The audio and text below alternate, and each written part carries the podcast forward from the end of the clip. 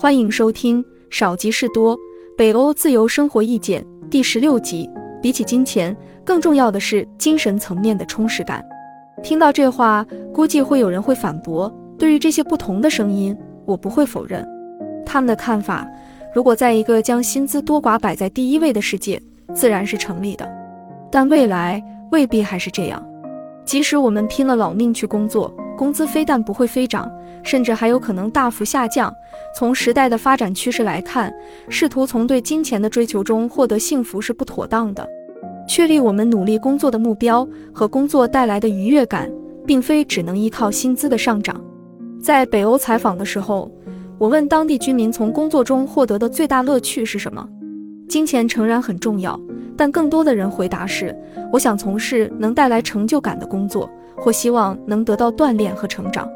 由此可以看出，他们渴望从工作中得到丰富的体验和精神上的满足。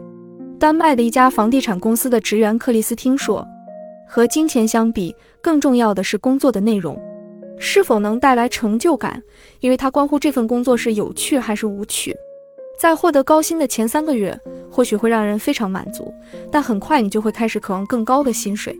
最重要的是，自己的工作能得到出色的评价，让人接下来想去挑战更高水准的工作。当然，有不菲的薪水和投气的同事也很重要，但那是次要的事了。现如今，在草食系的年轻人中，也有人觉得反正对物质也没什么欲望，所以我不太需要钱，也不打算努力工作。在气候温暖、能够自给自足的夏威夷，有极少数的原住民是不会选择工作的。如果对那个人来说不工作会比较快乐，那么鼓励他去努力拼搏就是强人所难。因为如果他们一旦选择了工作，而这占据我们人生绝大部分时间的工作又给他们带来了巨大压力的话，他们就很难感受到幸福了。不管是从团队合作中获得成就感，还是拿着很低的薪水却能不断学习成长，只要可以让工作这件事变得令人愉悦，精神上感到充实，压力就会被逐渐化解。通过工作来让自己成长，就会不断发现新的挑战，让人觉得自己的工作意趣盎然。这些事情可以让人看到自己的未来。说到工作，还有一个很重要的是，我们应该提高工作效率，改变那些重量不重质的习惯。我们努力工作的目的，不是为了和所得的金钱画上等号，也不是为了混混日子打发时间。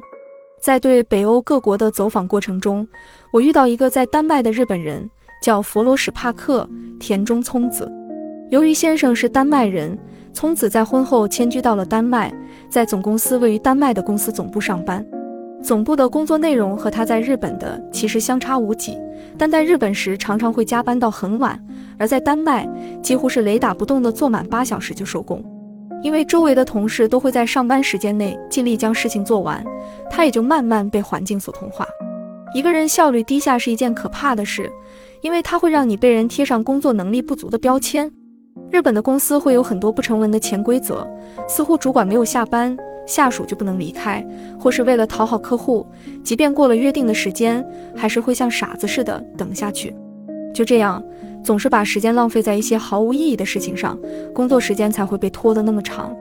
不过话虽这么说，也不是有谁一开始就敢叫板说我的工作时间只能局限在早上九点到下午五点之间，一分钟也不会多干。为了让处理事情变得更有效率，在达到从量变到质变的临界点之前，我们必须要经历重量不重质的阶段。在做了很多看似是无用功的事情之后，慢慢才会有新的发现。比如，棒球运动员铃木一郎的打球姿势看上去不费吹灰之力，但我觉得他的击球方法应该是属于非常富有效率的类型。但这样的能力并不是一开始就能够具备的，而是经由长期的严酷训练，日积月累而成。不管是棒球还是高尔夫、网球，但凡运动都有一个定律，那就是当运动员放松下来时，他所创造的成绩就会更好。当我们开始反思为什么要用蛮力的时候，就已经是一种进步。同时，这也是我们摆脱重量不重质阶段的机会。年轻的时候，我们也许会为了查找某些资料通宵达旦，也许会独自前往客户处进行推销。很多事情，就算自己并没有长时间待在公司，也会在家尽善尽美的做好。说这些的意思不是鼓励大家延长自己的工作时间，而是说，如果想要高效率的工作，必须经历这样的阶段。如果跳过这个阶段，想必也很难从重量不重质的迷惘中脱围出来。即便是现在，日本社会仍然有工作时间越长，就表明对待工作就越负责任的看法，但事实上完全不是这样的。